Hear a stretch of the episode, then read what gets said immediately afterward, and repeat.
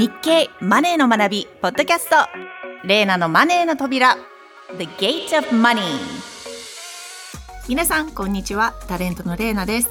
この番組は最近私が気になったお金周りのニュースについて日経のマネーの達人にじっくり解説してもらうというものです。今回解説してくれるのは日本経済新聞の露口一郎さんです。露口さんよろしくお願いします。こんにちは。家計と体のパーソナルトレーナー日本経済新聞の露口です。よろしくお願いします。何ですか？家計と体のパーソナルトレーナーって。レーナさんよくぞ聞いてくださいました。いやいやいや。実はですね7月から日経電子版マネーの学びや YouTube で動画マッスルマネー筋トレかける筋トレというのがですね始まったんですねそこで自分はですね、えー家計と体のパーソナルトレーナーという役を演じています。えー、そうなんですね。以前から家計も体も筋肉質にと言っていましたよね。どんな動画なんですか？はい。家計にとって大事なお金回りのトピックと自宅やオフィスでできる簡単な筋トレを合わせて紹介しています。あの筋肉とお金って共通点多いですよね。そうなんですか？はい。コツコツとした努力や積み立てでまあ大きくなりますしまあ人と違ってね裏切らないです。おおなるほど。動画ではですね家計と筋肉の強化につながる情報をかなり盛り込んでいますので、えーぜひご覧になってください。えー、気になりますね。例えばどんなテーマを使ってるんですか？これまで新ニーサについて3回配信しています、えー特徴始め方新ニーサが始まる来年までにやっておくべきことですね。4回目はですね8月19日の配信を予定しているんですがそこでは新ニーサの投資戦略を取り上げる予定ですマッスルマネーです。よろしくお願いします。なんか面白そうですね。この収録が終わったらもう絶対に見たいと思います。今度感想も言いますね。ということは露口さん今日のテーマは新ニーサについてですか？いえ違います。違うんかい。今日はですね夏休みシーズンにふさわしいものを用意しています、えー新型コロナウイルスが5類に移行して初めての夏休みなので、えー今年は海外旅行に行こうという人が多いんじゃないかなというふうに思います。そこで海外旅行保険について解説します。私は7月にベトナムに夏休みで行ってきましたがこれからお盆シーズンですから海外旅行に出かける人は多いと思います。詳しく教えてください。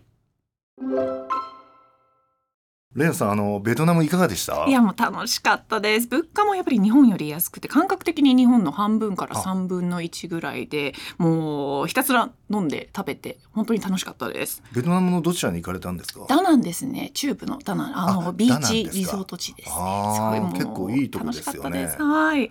ちなみになんですけど最近人気の海外旅行先はどこなんですか？あの阪急交通社によりますと夏休みの渡航先の1位っていうのは台湾なんですね。台湾食べ物も美味しいですしね。そうですね。夜市とか楽しいですよね、はい。一つ飛んで3位は韓国。4位はシンガポール。5位はタイで、アジア方面が人気なんですね、確かに。まあ、やっぱり距離が近くて行きやすいアジアへの旅行需要っていうのは回復してますね。今飛ばされた2位はどこなんですか？これはですねヨーロッパなんですね。ただあのヨーロッパはコロナ前の2019年に最も人気があったんですねなんでちょっと落ちたのかと言いますとシニア層の旅行需要っていうのが戻りきっていないということとヨーロッパへのフライトっていうのは今はロシアの上空を迂回しなければならないので時間がかかったり、まあ、一部でね欠航が続いたりしているという影響も大きいですねあとあの円安もあると思いますねなるほどやっぱりヨーロッパだと長い間になりますのでお金がかかります。円安なのでですね、自分は今年もちょっと海外旅行パスなんですよね。まあいつかはですね、エッフェル塔の前で、まあエッフェル塔ポーズみたいなの撮って記念撮影したいです。マッスルポーズじゃないんですかそこは？ちょっとそこはエッフェル塔ポーズということで、ちょっと時流に合わせて言っておきました。なるほど。でも来年あたりコロナも収まって実現できればいいですね。そうですね。あの、ところでですね、レイナさんは旅行の時、海外旅行保険って入ってます？いや、私ほとんどの場合入ってないんですよね。そうなんですか。でも海外旅行保険はクレジットカードについてくることも多いですよね。カードについているからいいかと改めて保険に入るのを迷う人もいるんじゃないでしょうか。うん、確かにですね海外旅行保険っていうのはそのカードの付帯保険になっていることが多くて、まあ、カードのね年会費を払っていますと保険料もかかりません会費すら無料のカードもありますまあそれでね十分だっていう人も多いんですけれどもリスクが大きいので、まあ、自分はですね別途海外旅行保険に入るということをお勧めしますリスクですか？どういうリスクでしょうか？2つありますねはい。一つはクレジットカードの付帯保険でカバーされていると思ったら実はされていなかったというリスク、うん。もう一つはそもそもカードの保険では保証が足りないということです。まあこちらの方が重要です。海外で病院に行くとお金がかかりますからね。最初のリスクの方はどういうことですか？はい。旅行保険の適用条件が変わっている可能性があるということです最近はですね、クレジットカードの旅行保険は適用が厳しくなってきているんですね。例えば JCB は4月にクレジットカードやデビットカードに付帯する保険の適用条件を変えました。3月まではカードを持っているだけで保険が適用される自動付帯でしたけれども、4月以降に出発する旅行からは旅行代金をカードで支払えば保険が適用される利用付帯になりましたそうなんですねこれを知らなかったら大変ですねその通りなんです旅行を計画している人はクレジットカードの旅行保険の適用条件を確認しましょう。利用付帯に変更されていましたら対象となる旅行代金の範囲をチェックです。クレジットカードの保険の保証内容はどうなってるんですか？はい。旅行中の病気や怪我の治療費が保証されます。怪我で亡くなったり、後遺障害が残ったりした際に保険金が出ることもあります。また、旅行中の荷物の盗難、破損といった携行品損害や、店のものをうっかり壊したり、他人を怪我させたりした際の個人賠償責任を保証する場合もあります。へえ、結構範囲が広いですね。それならカードについている保険で OK となりませんか？ここで2つ目のリスクです。はあ、はい。カードの付帯保険だと保証が十分とは言えないことです。死亡や後遺障害の保証は高額ですけれども、怪我や病気の治療費、携行品損害や個人賠償責任の限度額はゴールドカードでもそれほど高くありません。例えば治療費だと100万円から300万円といったところです。死亡、後遺障害を除けば複数のカードの付帯保険を合算できますが、それでも限界があります。海外での医療費が高いのは知られていますがもう特にアメリカはお金がかかりますよねそうですよねあのニューヨークにある日本国総領事館によりますとマンハッタンの医療費は初診料が150ドルから300ドル、はい、専門医を受診しますと200ドルから500ドル。入院した場合は質量だけで1日およそ2000ドルから3000ドルの請求を受けるそうです。急性虫垂炎で1日入院して手術を受けた場合は1万ドル以上が請求されるそうなんですね。急性虫垂炎と言いますとね盲腸ですから盲腸で140万円ですよ。いや本当に高すぎですよね海外旅行保険に入れば自己負担はなくなるんでしょうか？個別に契約する海外旅行保険は治療費などの上限を1000万円とするプランが多いんですけれども、それでも保証額の上積みを考慮した方がいいと思いますね。例えば、アメリカ旅行中に急性心筋梗塞になり、治療と家族の渡航費用などで2000万円以上かかったケースもあったそうです。その人はですね、保険に入っていたんですけれども、保証額が足りずに数百万円を自分で負担したということです。あるファイナンシャルプランナーは、治療費と救援者費用は無制限のプランを推奨するとアドバイスしています。なるほど。では実際に海外旅行保険に入るにはどうすればいいんでしょうか？はい。空港の窓口でも加入の手続きはできるんですがプランが限られることがあります。ですから保険は旅行前のまあ to do リストの上位に入れて忘れずにインターネットで手続きしておきましょう。ネットからの加入ならまあ自分のニーズに合わせて条件を選べますし割引も多いです自宅から空港までのトラブルも保証対象になります。ただし持病がある人はネットから加入できないことが多いのでその点は注意が必要ですね。ここまではよくわかりました。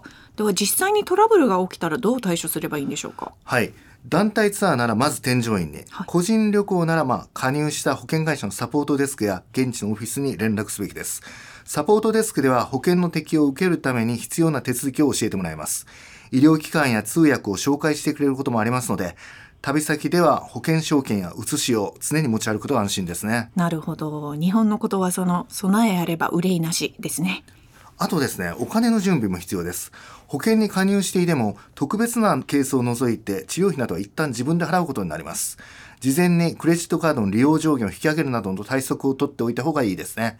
また、保険金を請求する際には、現地で受け取った書類を提出する必要があります。治療費の場合は、病院の領収書や医師の診断書、盗難なら警察署の自己証明書といった具合ですね。実はですね、自分もイタリアの警察で証明書を書いてもらったことがあるんですよ。えー、一体何があったんですか？あの10年ほど前になるんですけれどもイタリア旅行した際スリに遭いまして、えー、はい、現金やクレジットカードを盗まれてしまったんです。それでホテルの人に聞いたところとにかく警察に行けと、はい、でも日本でも警察に行くことってめったにないですよね。確かにそうですね。イタリアで警察？しかも？イタリア語？ですよね。えー、っていう感じですよね。大変そう。どうなったんですか？幸いにもですね英語が通じたんですよね。この自分の拙い英語でもなんとか通じたんですよ。それでまあそのどのあたりでスリにあったのかとかあとまあ財布にね何が入っていたのかなどを書いてもらいました。えでは今日のテーマの海外旅行保険は？はい安心してください。はい。ちゃんとですねある大手の保険に入ってました。まああの現金はね現金まあおよそ500ユーロぐらい入ってたのかなそれはまあ保証の対象外でしたけれどもは財布代とスーツケースの鍵代っていうのは保証されましたね。いやーでも500ユーロは痛いですね。財布などの保険金はすんなり請求できましたか？実は財布はボッテガ・ベネタだったので結構な金額が保証されたんですよね。あ。どう請求するのか、まあ、保険会社に聞いたら、まあ、警察の書類などに加えて財布を持っていたら証拠をくれっていうふうに言われたんですね。それで財布のね箱を送ったんですよね いやよくねブランド品のなんか箱とか入れ物とか取ってる人多いですけれども、ね。私もその類で箱を取っておいて本当に良かったです。よかったですね。少しはカバーできて。クレジットカードは無事でしたか？いやそれに取られたので本当気分は最悪ですよ。あ。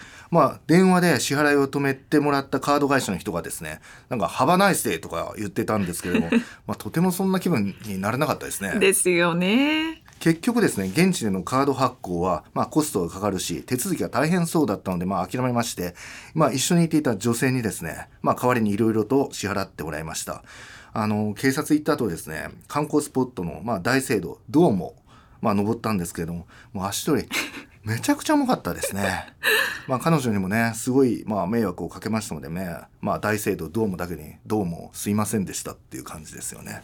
なおですね、あの、その次の年も海外旅行したんですけれども、まあ支払い履歴がね、あるせいかもしれませんけれども、その保険会社の保険には加入できず、別の保険会社の保険に入りました。そんなことがあるんですね。いやリスナーの皆さんも海外旅行の際はなるべく保険に入るようにしてスリにも注意しましょう。今日は海外旅行保険について学びました。続いてのコーナーはレイナの Funny Japan このコーナーは私のアメリカ在住経験と海外にいる私の友人たちから寄せられた情報をもとに外から見た日本の面白い点不思議な点を毎回一つ紹介していくコーナーです。今回のテーマはドギーバッグですアメリカではレストランで食べるときは翌日のランチまで考えて注文して多少残すのが当たり前なんですよね。残したものはレストランにドギーバッグとして持ち帰りをお願いすることはできるんですが日本ではあまり見たことがありません露口さんこれはなぜなんでしょうか？そもそもですね、あの、日本では、まあ、注文したものを残さないっていうのがですね、マナーとされているんですね。あまあ、やっぱり作った人の気持ちを考えますと、まあ、せっかく作ったのに、まあ、残されてしまうと悲しいですよね。まあ、作った時にね、食べてしまうのが一番美味しいと思いますし、逆に聞きたいんですが、アメリカでは残すのが当たり前っていうのはどうしてなんですか？まあでもこれってもしかして特に女性に多いですね。やっぱり量がポーションがすごい多いんですよ。とにかく、日本って結構こうこじんまりとしたサイズでいくつか頼んだりすることがあるじゃないですか、アメリカの場合こうアペタイザーを頼んででそこからアントレーっていうそのメインを頼むんですけどそれがもう本当に2人分ぐらいの量なんですよね。っていうレストランが多くてなのでそれをこうあの前提に女性の場合はちょっと多めにこうアントレーとアペタイザーを頼んでで、まあ、アントレーの半分ぐらいをちょっと明日のランチあの会社に持っていくように残しておこうっていう考え方が多いですね。なるほど。もともと小さいサイズっていうのはあまり用意されていないんですか？あまりないですね。ちょっとおしゃれなレストランとかに行くと、最近こう居酒屋風のあのレストランってアメリカでも流行ってるので、はいあったりするんですけど、普通のまあイタリアン料理だったりとかフレンチ料理に行くときは結構なサイズですよ、量ですよ。はい。なるほど。まあ日本だとね、よっぽどドカ盛りとかそういうのを頼まないと あまり大きいの出てこないですからね。皆さんちゃんと自分がどれぐらい食べれるか分かってますもんね、日本の方って結構。そうですね。それ以上は頼まないですよね感じで出てきますからね。アメリカ人結構ホイホイ頼んじゃうんですよね。これも美味しそう、あれも美味しそう。でも持って帰るっていう選択肢があるんで、まあちょっと頼みすぎても大丈夫かなっていう考え方なんですよねそ。れ持ち帰りっていうのは当たり前のことなんですか？当たり前です。あ当たり前なんですか？どこ行っても、はい。ドギーバッグでもいいですし、最近だと to go ボックスとか、あのお願いしたら、えーと、持ってきてくれて自分で入れるかもしくはレストランの方であの詰めておきますねって言ってくれたりするんですよね。結構やっぱフードロスに対する意識もアメリカでは高いのでやっぱりこう捨てちゃうのはもったいないっていう考え方でそれだったらもうちゃんと持って帰って後で食べてくださいねっていうあの考え方ですかね。なるほど日本でもですね一応その持ち帰り食べ残しを持ち帰るような仕組みを導入しているレストランもあるんです結構大手でありまして、ね、スカイラークグループなんですけど、はいはいはいはい、例えばガストもったいないパックっていうのがありまして、まあ、容器代が税込みでまあ20円かかるんですけれども残したものを客のまあ責任の範囲で持ち帰れるようになってますよね。はいはいはい、ただしまあ刺身とかね、うん、そのまあ生ものですよね。それから半生とかねそういうのは避けてくださいあとまあ冷蔵庫に保管して早めに食べてください。えー、中心部まで十分に再加熱してくださいっていうふうには書いてましたね。ご丁寧ですね。多分アメリカの考え方だとレストランの外まあ、レストランの中までなんですよね、うん、そのサービス提供したりとかあの、えーと、フードを提供するのが。なのであのお持ち帰りはもう自己責任ですよみたいな感じなのでそういうこうご丁寧にちゃんとあのこういうふうに食べてくださいねっていうのはなかったりしますね。あそうなんですか、はい、なるほどでもちょっとそれで食べてあれですよね。お腹壊したりとかすると。まあでも自己責任ですよね。だってレストランもそこまで責任持てないですもんね。何するかわからないまあそうですよね。ですよね。なるほどなるほど。まあ日本だとそうですね。普通にあのなんてテイクアウトっていうのは多いですけどね。はい。確かにそうですね。最近本当にコロナで増えましたよね。いやそうですよね。かなりね、テイクアウトをやり始めたっていう店もありますしね、うんうん、大体だからまあ次の日のものも食べようと思ったらまあそこで食べてさらに持ち帰り商品持ち帰りも頼むっていうようなケースですかね。なるほど露口さんってちなみに食べ残すことってあるんですか？いや僕あの貧乏症なんでないですよ。お腹いっぱいでももう食べるそうですね。まあなんとか詰め込むという。詰め込む。それでまあね。後悔すること多いんですけど今日も食べ過ぎちゃったとか、ね、多いんですか？体重増えちゃったなとかそういうのありますけどそれだったらなんかちょっと持ち帰れるオプションがあるともしかしたら健康的かもしれない、ね、そうですね。あのそういう容器とかもらえるんだったら、まあ持って帰りますね。いや日本人そうですね。残さない人も多いと思うんですけど、やっぱりフードロスってあの特にまあ飲食店などのその外食産業多いって言われるじゃないですか。なのでこういう選択肢があるとちょっとでもフードロスに貢献できるのかなってちょっと思ったりするので導入していけばいいのになと私は思いますね。そうですね。そうスカイラークのようなねあの取り組みがまたもっと広がればいいなとは思いますね。そうですね。日経電子版のマネーの学びではこれから資産を増やしたいという20代から40代の皆さんに向けた記事を多数用意しています今日は海外旅行保険についてお話ししました日経電子版マネーの学びにも海外旅行に関連する記事があります例えば、やりくり一家のマネーダイニングという企画では、コロナ後の海外旅行について2本の記事を取り上げています。